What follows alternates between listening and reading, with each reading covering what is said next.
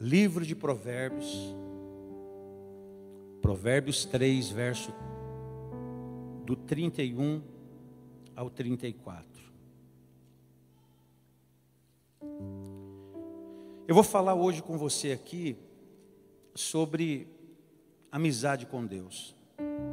Eu confesso para você que meu coração estava pronto a falar sobre a marcha da fé. Mas aí o Espírito Santo aqui, enquanto o culto se desenvolvia, ele começou a falar comigo sobre amizade com Ele. Você tem desenvolvido a sua amizade com Deus? Como que vai a sua amizade com Deus? Quando fala amizade, a amizade ela pode crescer ou ela pode diminuir. O nível da amizade, o nível da intimidade, o nível do nosso viver. Como que, que vai a sua amizade com Deus?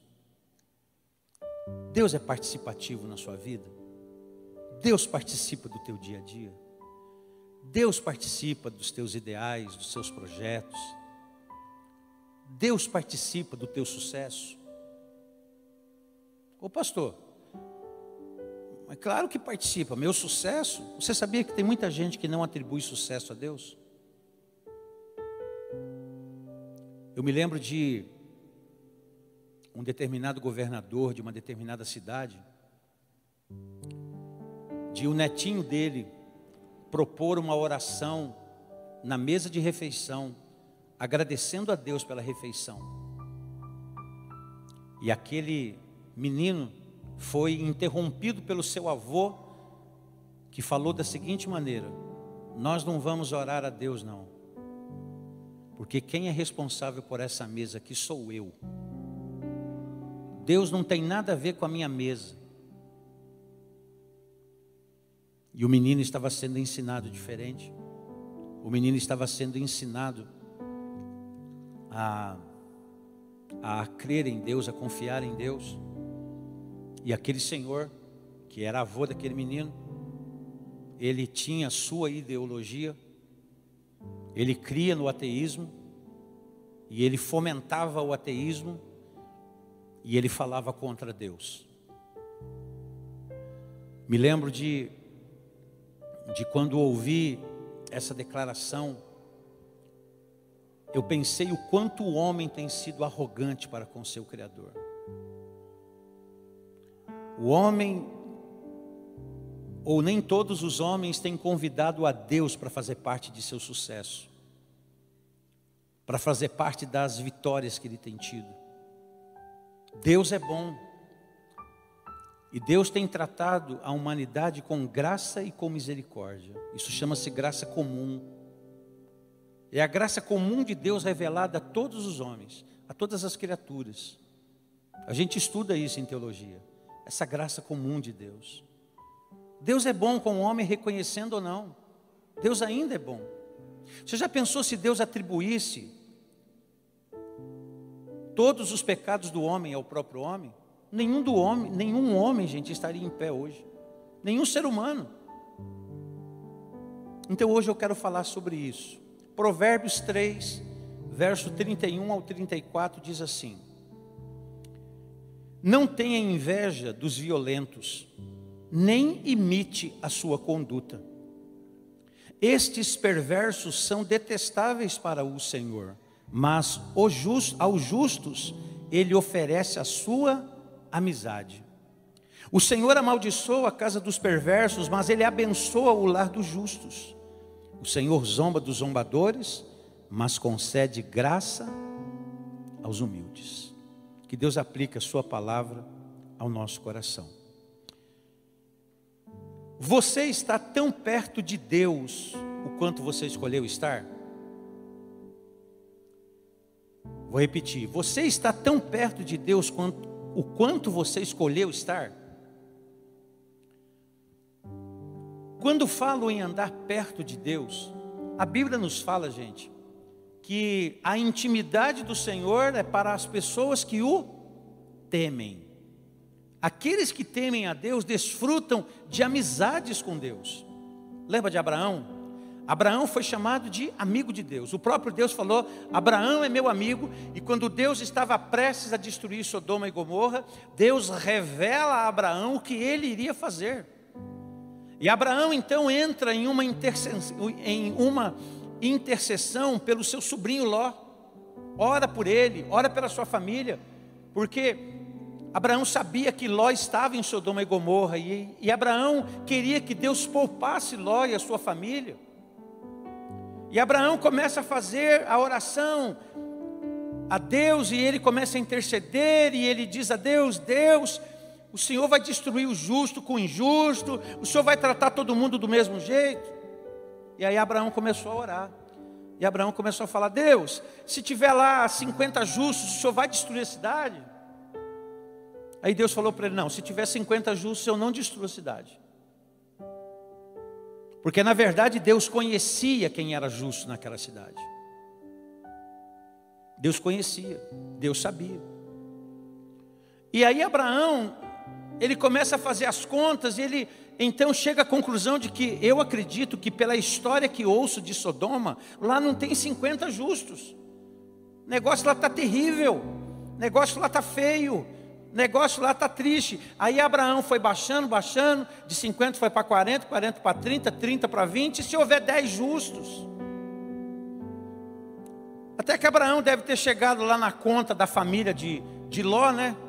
Fiz um cálculo lá, lá deve ter uns 10. E não tinha 10. Senão Deus não teria destruído Sodoma e Gomorra. E a Bíblia nos fala que no dia os anjos foram enviados então à casa de Ló, e aí eles foram mensageiros de justiça na casa de Ló. E pregaram para a casa de Ló e disseram: Olha, vocês têm que sair dessa cidade, porque essa cidade vai ser destruída. E quando vocês estiverem saindo, não se detenham no caminho e nem olhem para trás. Foi a palavra que eles receberam de Deus. E Ló e as suas filhas e a sua esposa saíram. Mas em determinado trecho do caminho, a mulher de Ló ousou desobedecer a Deus e olhou para trás. E aí ela se tornou uma estátua de sal. E essa foi a história que está registrada. Uma história que nos muito ensina.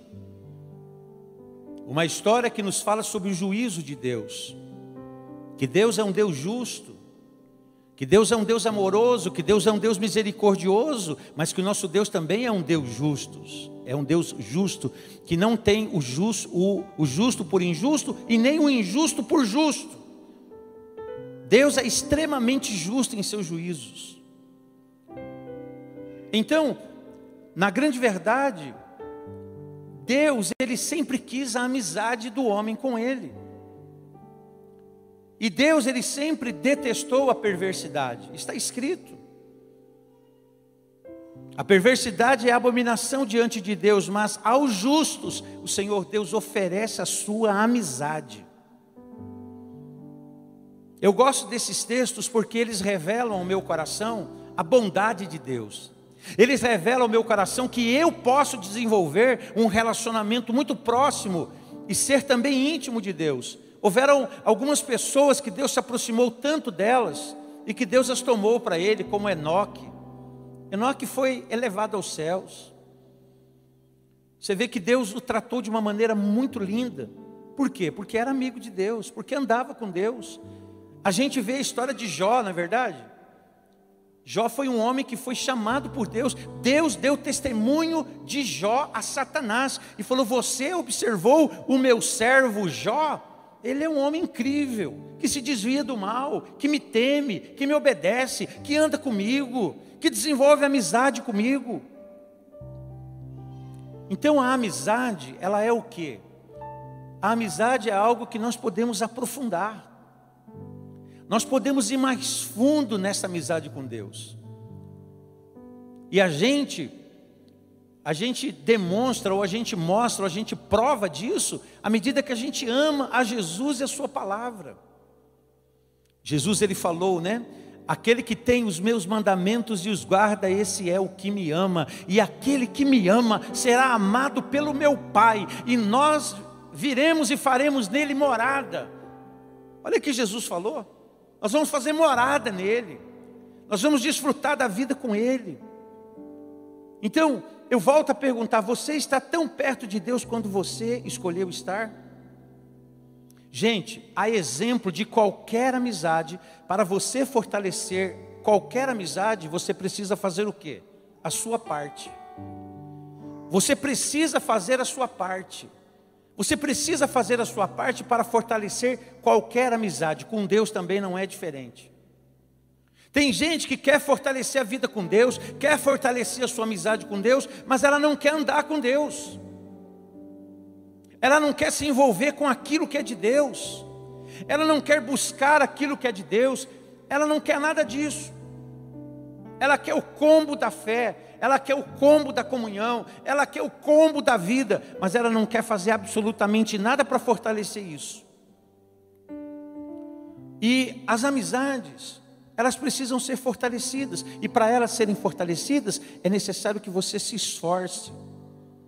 É necessário que você queira. A necessidade que você é, envolva tempo nisso. Tempo. Deus tem tempo para a nossa vida. Deus, é, nós temos dado a Deus tempo na nossa vida, na nossa existência. Qual é o tempo que nós temos dado a Deus, fora esse que nós estamos aqui? Porque eu entendo que quando a gente vem à casa de Deus, ou quando a gente vem a um templo, é porque a gente está dando esse tempo e consagrando esse tempo a Deus. Amém ou não amém? Amém ou não amém? Nós estamos consagrando esse tempo a Deus. Mas o tempo que eu consagro a Deus se resume a isso aqui? Jesus, lá em João capítulo 4, Jesus falou assim: que o Pai procura adoradores. Ali não diz que o Pai procura, ou seja, que o Pai quer adoração, diz que ele procura adoradores. Ele procura adoradores que o adorem em espírito e em verdade. Ele não está à procura de adoração, ele não está à procura de melhores homens, de melhores mulheres. Ele não está à procura de quem canta melhor, de quem canta pior, de quem prega bem, de quem prega mal. Ele está à procura de adoradores. Adoradores que o adorem em espírito e em verdade. Ele está à procura dessa gente. E essa gente que desenvolve um coração adorador, ou que tem uma vida de adorador, é porque ele tem uma vida de amizade. E essa amizade com Deus, ela requer esforço da nossa parte. Esforço, querer. A pessoa tem que querer. Não, eu vou querer aprofundar o meu relacionamento com Deus. Eu vou querer aprofundar a minha vida com Deus. Eu vou. Agora, é claro que, assim como em qualquer amizade, como que alguém desenvolve uma amizade com a gente? Há um caminho para desenvolver uma boa amizade. E amizades, elas são fundamentais para a nossa vida. Elas são fundamentais tanto para melhorar você, quanto para piorar. Tem amizade que te joga para o alto, tem amizade que te joga para cima, tem gente que você conhece que te leva para o céu te leva para o céu no bom sentido dessa palavra, ou seja, te leva para o céu no sentido, te leva para um lugar melhor, te leva para a comunhão com Deus, te leva para a presença de Deus, enquanto há amizades que te tiram da presença de Deus e que te tiram da presença do céu. Por isso as recomendações bíblicas, Salmo 1, 1 Coríntios 15, 33, que más conversações ou más amizades, enfim, vão fazendo quebrar em nós os bons costumes. Que bem-aventurado aquele que não anda na amizade, no convívio de gente que não quer amizade com Deus. Ser amigo dos amigos de Deus. Então, você está tão perto de Deus o quanto você escolheu estar? É a pergunta que eu lhe faço. Mas para você desenvolver uma boa amizade, você deve também você deve optar pela sua sinceridade diante de Deus. Quando penso em sinceridade diante de Deus, gente, o primeiro elemento para uma boa amizade é sinceridade. É você ter um coração aberto para Deus.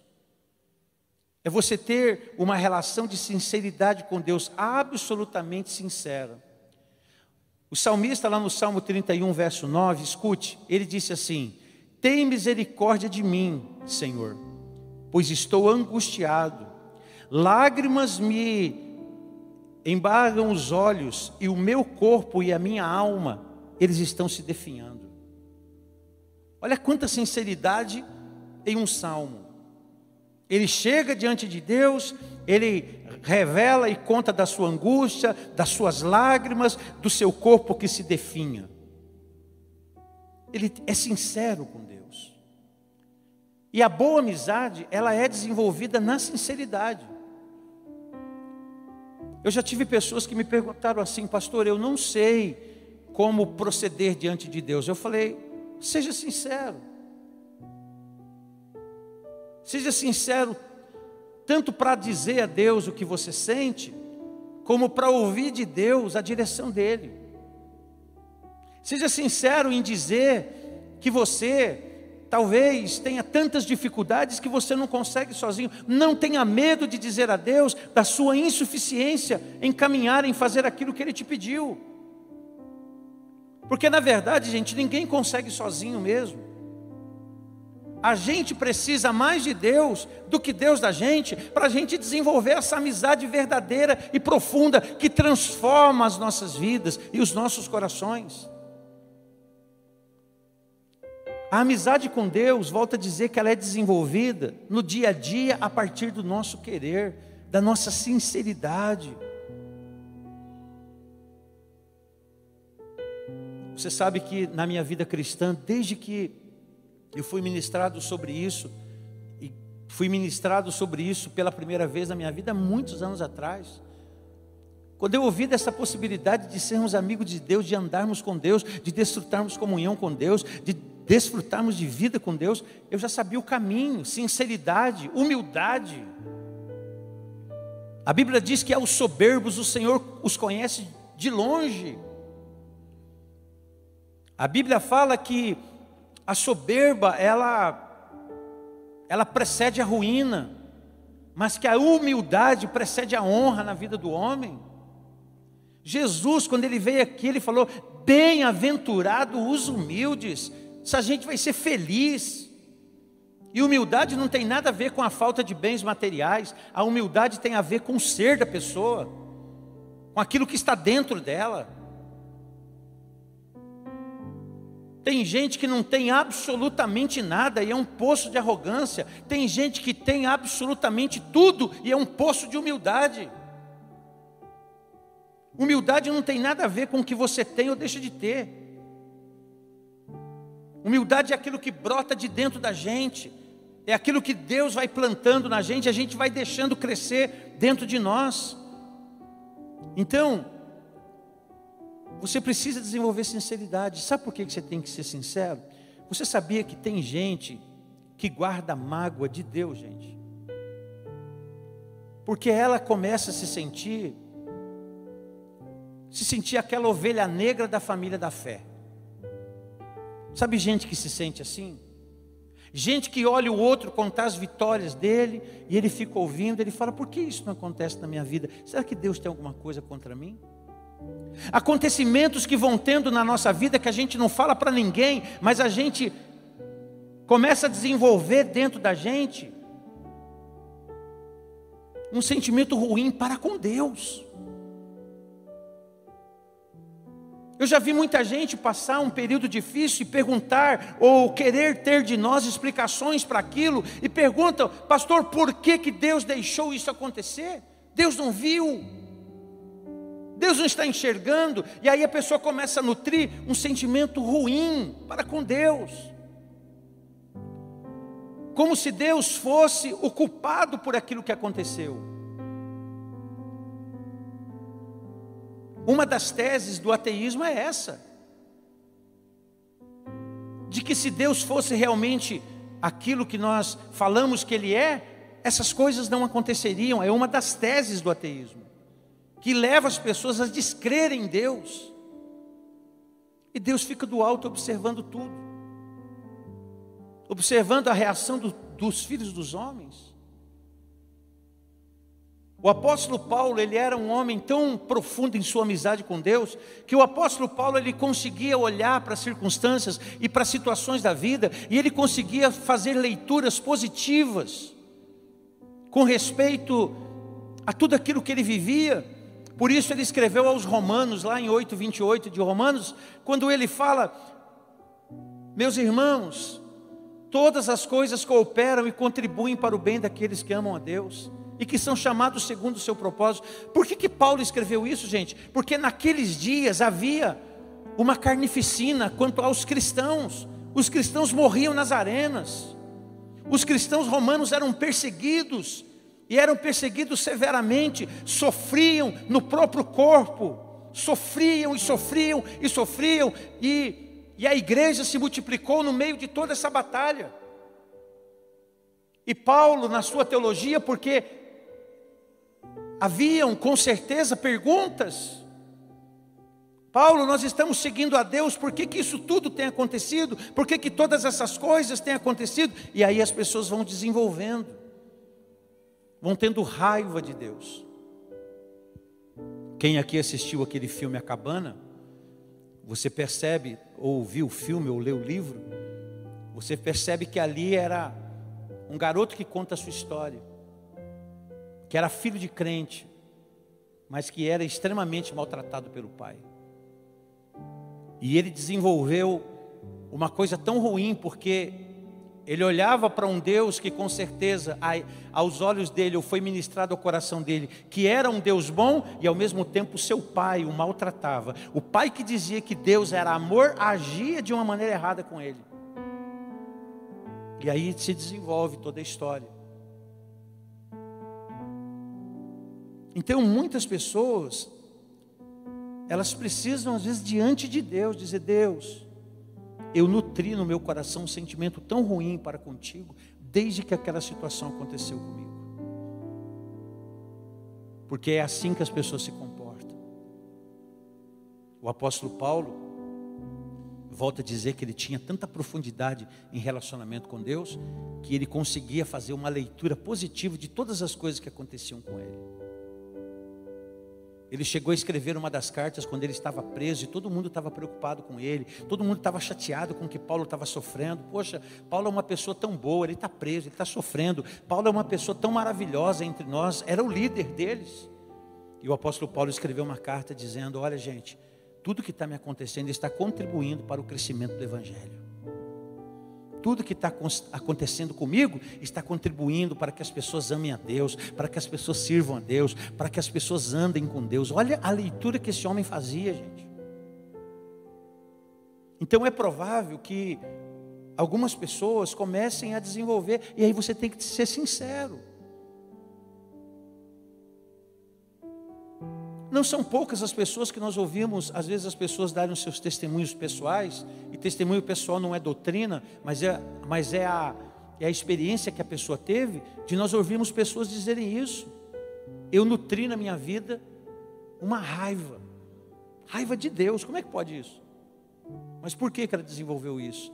Porque ela leu, ela teve uma experiência e fez uma leitura errada daquela experiência, e atribuiu a Deus o mal que lhe acontecia.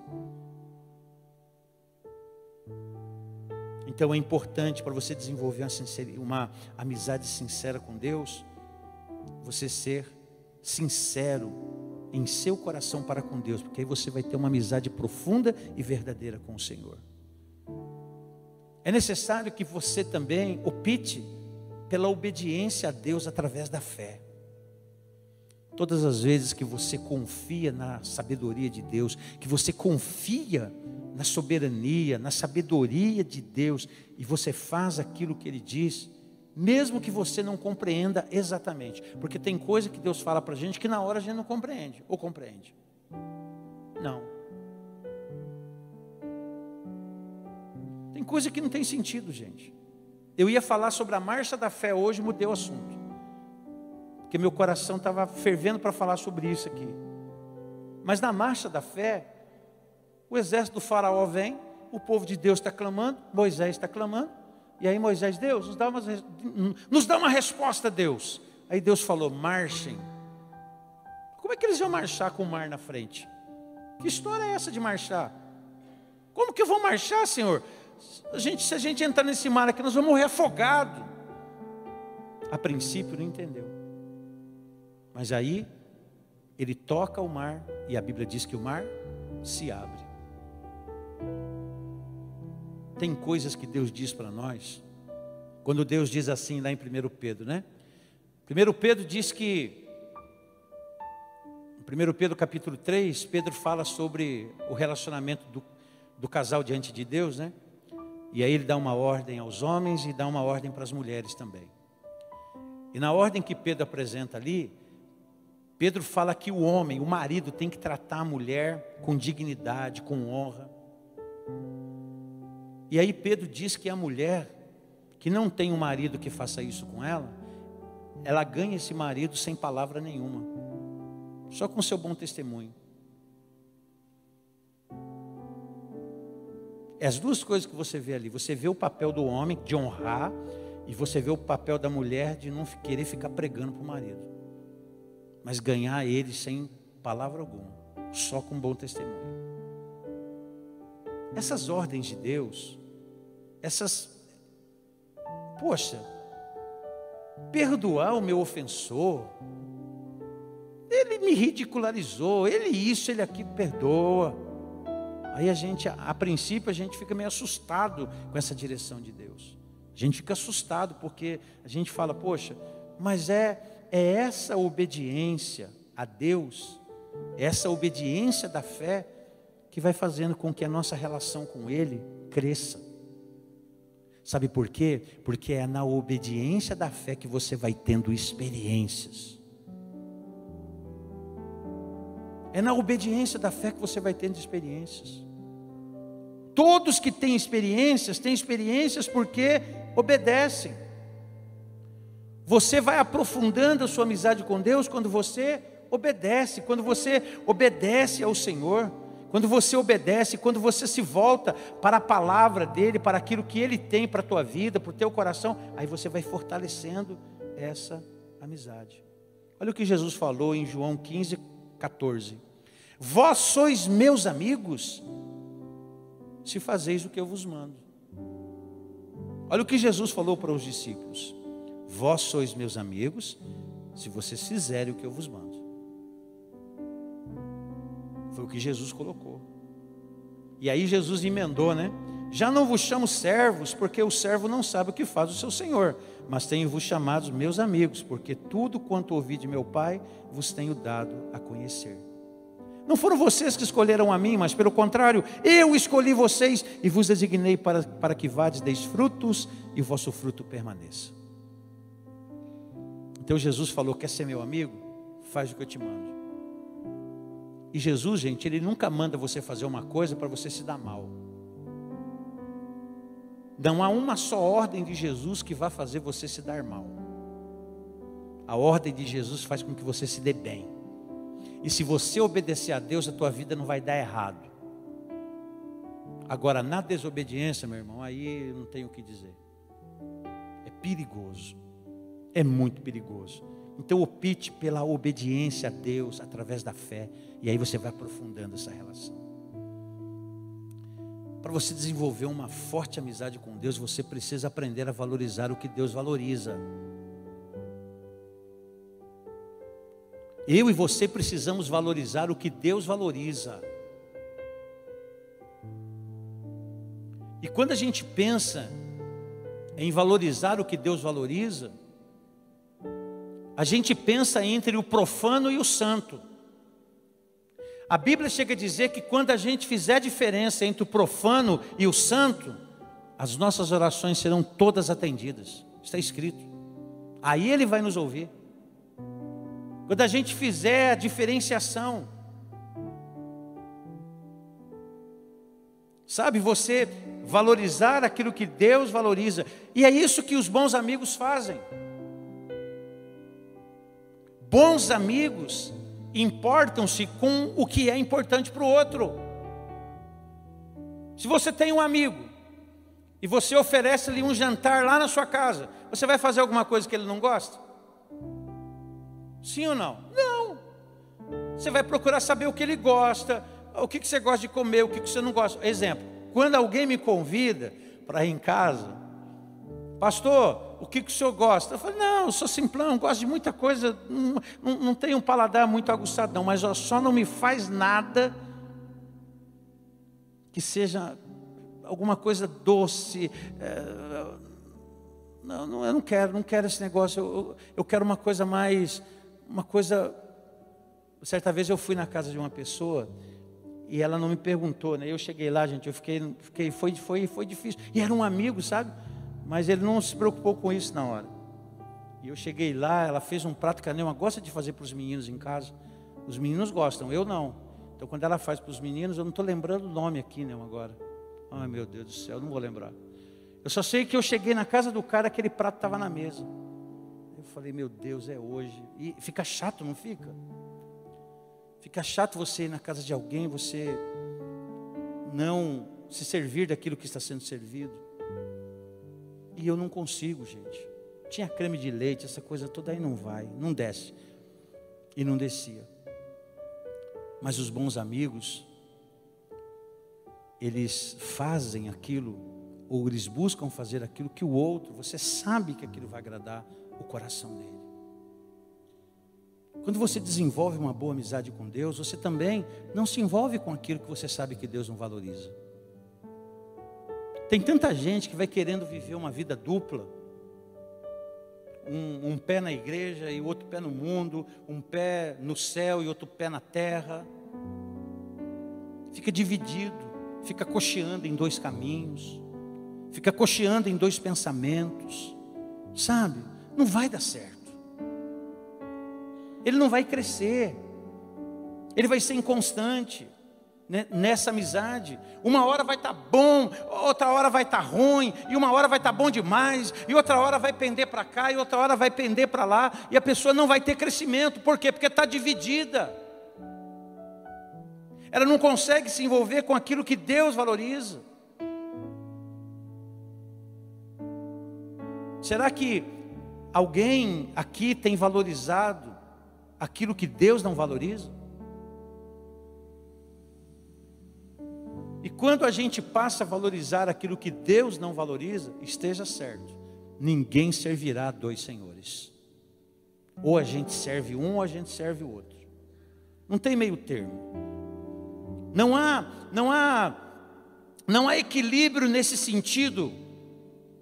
O equilíbrio, ele só é bom quando ele é interpretado da maneira correta, da maneira certa. Ninguém vai desenvolver uma boa amizade com Deus se não optar por valorizar o que Deus valoriza. Responda a você mesmo. Você tem valorizado aquilo que Deus valoriza? Por isso, gente, que tem algumas conversas que eu não entro nelas. Eu não entro em algumas conversas, eu prefiro sair. Porque a gente tem que ter essa percepção, gente.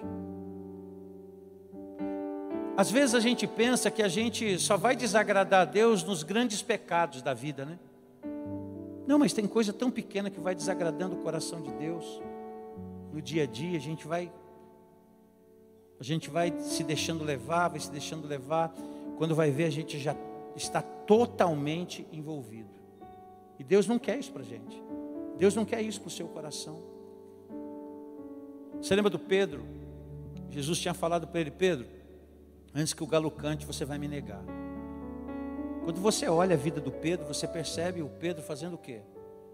O Pedro começou a cair gradativamente. Uma, duas, três. Só descendo. Só desceu. Por quê? Porque ele começou a desvalorizar aquilo que Jesus havia dito para ele. Ele começou a fazer o oposto do que Jesus havia ensinado para ele. Ele já tinha ouvido de Jesus: aquele que me confessar diante dos homens, eu também confessarei diante de meu Pai que está nos céus. Mas o Pedro negou Jesus diante dos homens.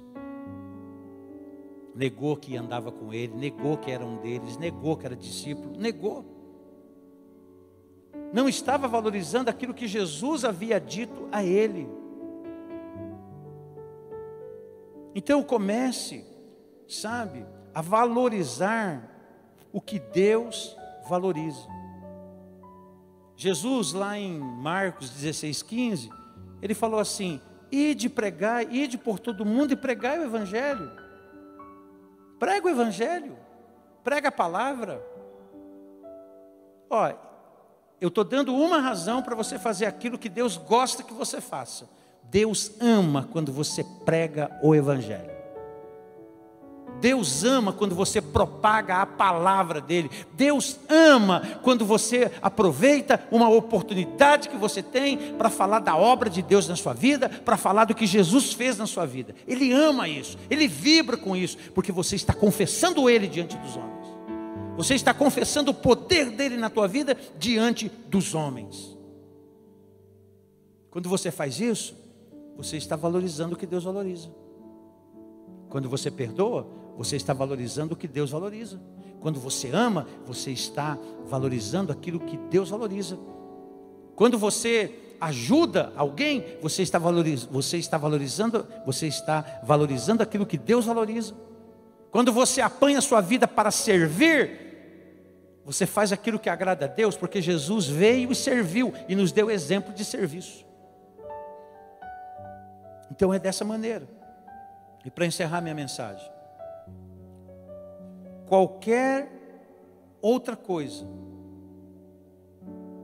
qualquer outra coisa que a gente venha fazer, a gente venha realizar, a gente tem que se envolver com aquilo que fortaleça a nossa amizade com Deus. Olha o que diz o Salmo, parte B do versículo: Mas aos justos o Senhor Deus oferece a sua amizade. Os perversos se tornam detestáveis diante de Deus, mas os justos ele oferece a sua amizade.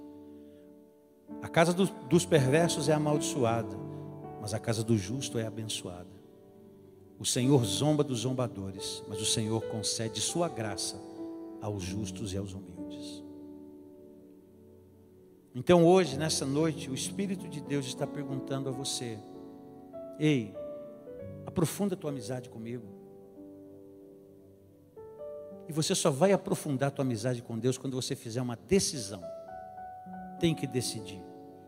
Irmãos, está muito fácil de, de viver indeciso hoje. Tem muita, tem muita coisa chegando aos nossos ouvidos. E aquilo que vai chegando aos nossos ouvidos vai influenciando a gente. E vai dividindo. E esse é o jogo do nosso arco inimigo deixar você nem lá e nem cá. E você precisa fazer uma escolha. Eu preciso fazer uma escolha. Todos nós precisamos fazer essa escolha. A escolha de nos tornarmos mais amigos de Deus do que amigos do mundo.